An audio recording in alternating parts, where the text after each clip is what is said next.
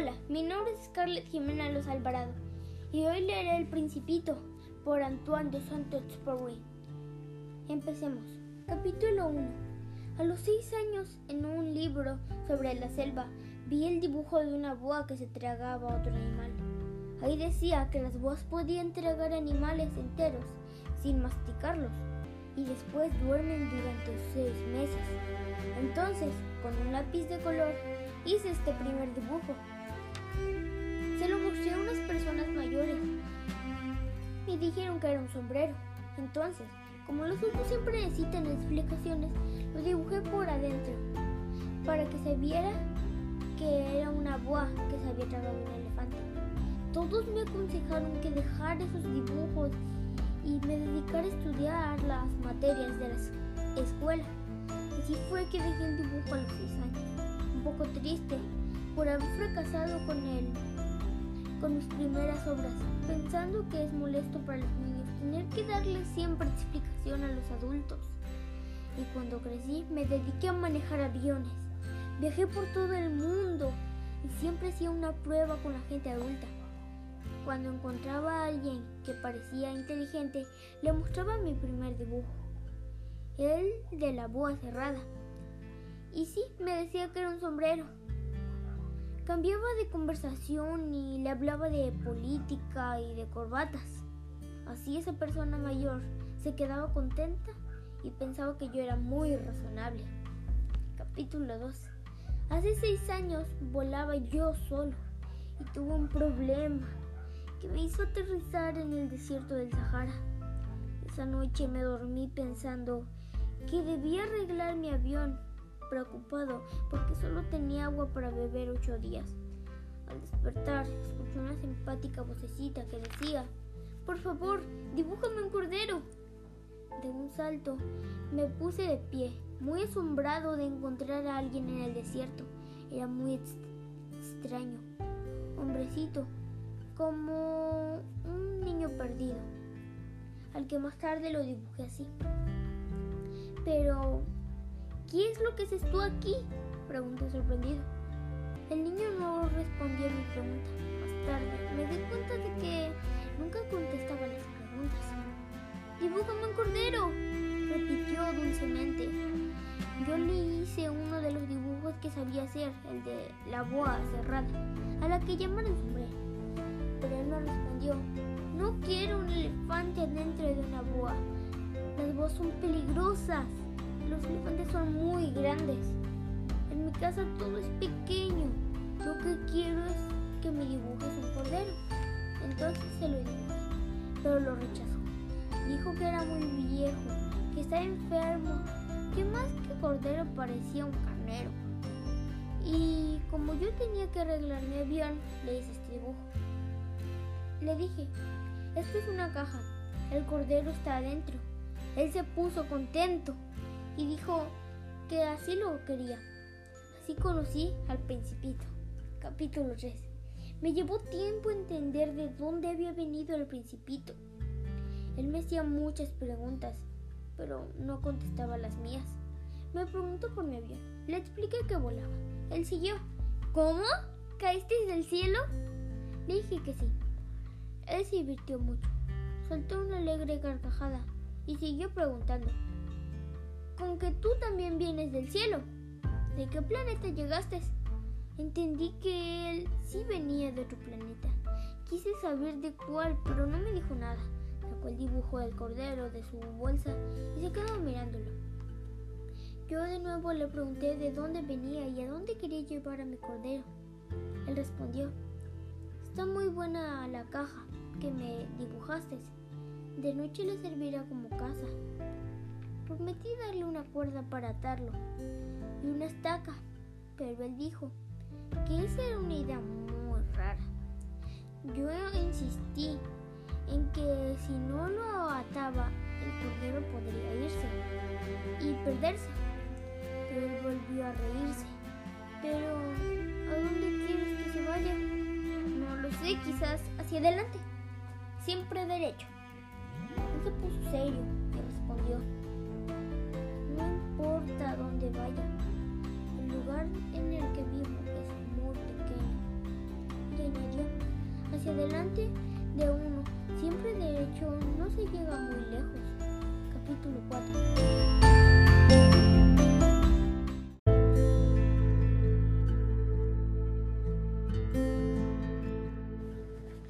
Aprendí otra cosa importante. El planeta del principito era grande como una casa. No me extraño tanto, pues sé que así como hay planetas muy grandes, que son tan chicos que hasta cuesta verlos con el telescopio. Creo yo que el planeta del principito era el asteroide llamado B612, que fue descubierto por un astrónomo turco que hizo una gran demostración en un congreso de astronomía. Pero como iba vestido de turco, nadie le hizo caso. Años después, volvió a hacer su demostración. Pero como entonces lució un traje muy elegante y corbata, todo el público lo aplaudió y estuvo de acuerdo con sus pruebas. Eso pasa con los adultos. Lo que les gusta son los números. Si se les habla de un nuevo amigo, nunca preguntarán lo más importante. No, preguntan cómo es su bus, cuáles son sus juegos preferidos. ¿Colecciona mariposas? Si no preguntan qué edad tiene, cuánto pesa, cuántos hermanos tiene, cuánto gana su padre. Por eso, si le dices a un adulto que la prueba de que el principito existió es que reía, que era encantador, quería un cordero, no lo entienden ni lo creen. Pero si les dices que venía del asteroide B612, entonces lo creerán y estarán conformes. Así son las personas mayores. Por eso los niños deben tenerles paciencia. Yo dibujo al principito y cuento cómo era, para que nunca se me olvide. Es triste olvidar a un amigo y volverse como los adultos, que solo se interesan por los números. Hace ya seis años que un amigo se fue con un cordero. Yo no quiero dejar de recordarlo. Por eso he comprado otra caja de lápices de colores y sigo dibujándolo. Aunque es difícil cuando uno solo ha dibujado antes una boa cerrada y otra abierta con un elefante dentro. Pero trataré de hacer su retrato lo más parecido que pueda. Desgraciadamente, yo no sé ver el cordero encerrado en la caja. Creo que soy un poco como los adultos. Debo haber envejecido. Capítulo 5. Al tercer día de estar con el principito, conocí el drama de los bababs. Supe de ellos gracias al cordero, porque mi nuevo amigo tenía dudas y de pronto me preguntó, ¿es verdad que los corderos se comen los arbustos? Le dije que sí. Se puso muy contento y añadió, entonces también se comen los bobabs, entender que los bobabs eran árboles muy grandes y aunque ni un montón de elefantes se podrían comer uno solo de ellos, pero el principito primero se divertió y después insistió. Pero antes de hacerse grandes los bobabs, son pequeñitos. Al fin me aclaró que allá en su planeta había hierbas buenas y malas. Lo más terrible era que las semillas del baobab pueden, al crecer, pueden hacer estallar un planeta muy pequeño. Luego me pidió que realizara un dibujo para que así los niños de mi planeta pudieran saber del peligro de los baobabs. Así que aquí tienen mi boceto que busca advertir de estos peligros. Tres Bobabs ocupando por completo un planeta. Capítulo 6. Pronto comprendí por qué a veces el principito estaba melancólico. Desde hacía tiempo su única distracción había sido mirar las apuestas de sol. Lo supe cuando en la mañana me en la mañana del cuarto día, el principito me dijo, me gustan mucho las apuestas de sol. Vamos a ver una. Le expliqué que había que esperar a que el sol se empezara a ocultar. Primero él se sorprendió, después dio una risa y me dijo, siempre creo estar todavía en mi planeta. Y es que al ser su planeta tan pequeño. Después de ver una puesta de sol, basta recorrer su silla unos pasos y podía ver otro crepúsculo. Me contó que un día había visto 43 atardeceres. Cuando uno está triste son muy agradables Le pregunté si había estado muy triste cuando vio tantos atardeceres, pero no me respondió. Capítulo 7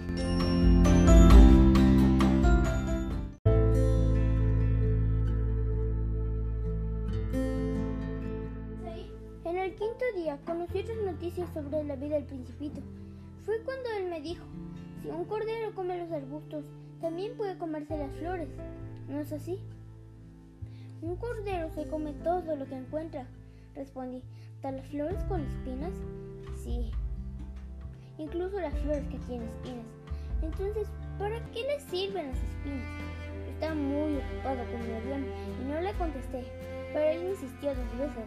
Y entonces le dije, las espinas no sirven para nada. Es la maldad de las flores lo que las hace brotar. ¡Oh! exclamó sorprendido. Primero solo se quedó en silencio, viéndome, pero después se molestó y me dijo, no te creo, las flores son seres débiles, inocentes. Se defienden como pueden y las espinas hacen que se sientan terribles. No quería terminar mi trabajo, pero el principito quería hablar del tema, que tanto le importaba. Tú, en realidad crees que las flores, empezó a decir. Pero yo me puse un poco impaciente y no lo dejé terminar su pregunta. No, hombre, no. Yo no creo nada. Le dije lo primero que se me vino a la mente. ¿No ves que estoy ocupada haciendo cosas serias? ¿Cosas serias? Hablas como los adultos, dijo el principito. Lo miré y vi que estaba pálido de rabia. Entonces me echó este discurso. Hace millones de años que las flores dan espinas. Hace millones de años que los corderos comen hierbas y flores. Y no es cosa seria tratar de entender por qué las flores hacen el esfuerzo de fabricar sus espinas? Para, para nada les sirven. ¿No es cosa seria la guerra de los corderos y las flores? Y el que yo conozco una flor única en el mundo. Solo existe en mi planeta. Que un corderito pueda destruirla sin darse cuenta de lo que hace. ¿Acaso no es importante? Creí que había terminado de hablar, pero él continuó diciendo, si alguien quiere una flor y solo existe una flor como esa en millones de estrellas, eso basta para sentirse feliz al mirarla. Cuando uno está lejos, mira el cielo y piensa que su flor está ahí, en alguna parte. Pero si el cordero se la come, eso para. Uno es como si todas las estrellas se apagaran ¿No es importante eso? Y no pudo decir nada más, porque rompió a llorar. Ya no me importaba mi avión descompuesto, ni me importaba la sed ni el hambre, ni la muerte, porque en mi planeta había un pequeño príncipe al que debía consolar. Lo tomé en mis brazos y le dije, la flor que amas no corre peligro. Dibujaré una protección cordero.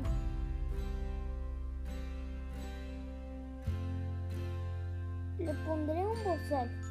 Ya no supe qué decir. Quería consolarlo. Es tan misterioso el país de las lágrimas. Capítulo 8.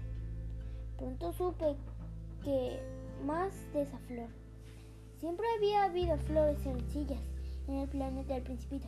Flores que casi no ocupaban espacio y el que no llamaban la atención. Pero esa era distinta.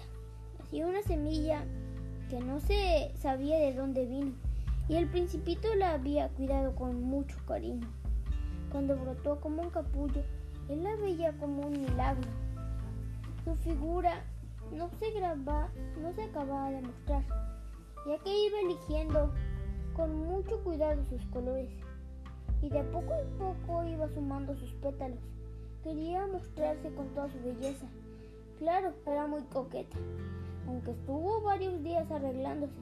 Cuando una mañana al salir el sol se abrió por completo, mostrando todo su encanto, le dijo, ¡Ah! Perdón, qué vergüenza. Recién me despierto. Te pido perdón por mostrarme tan desarreglada. El principito en realidad estaba muy admirado. ¡Qué bella eres! Le dijo. ¿Verdad que sí? Respondió dulcemente la flor.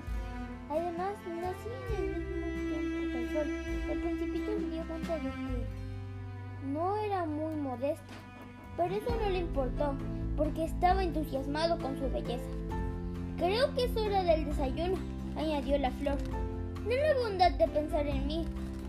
Y el principito rápidamente se fue a buscar una regadera para servirle agua fresca. A veces la flor se quejaba y a veces era un poco vanidosa. Una mañana le habló a sus cuatro espinas. Que vengan cuando quieran los tigres y sus garras, que yo solo puedo defenderme, le dijo muy orgullosa. En mi planeta no hay tigres, le aseguró el principito. Yo no le tengo ningún miedo a los tigres, porque mis espinas son muy poderosas. Sigo diciendo la, siguió diciendo la flor. Pero lo que sí me da horror son las corrientes de aire. ¿No tienes un biombo? Esta flor sí que es muy complicada, pensó el principito. En la noche quiero que me cubras con una esfera de cristal. En este planeta hace mucho frío y todo está mal instalado. En cambio allá, de donde yo vengo, pero la flor había llegado en forma de semilla. Así que el principito se molestó mucho, porque lo vio diciendo mentiras.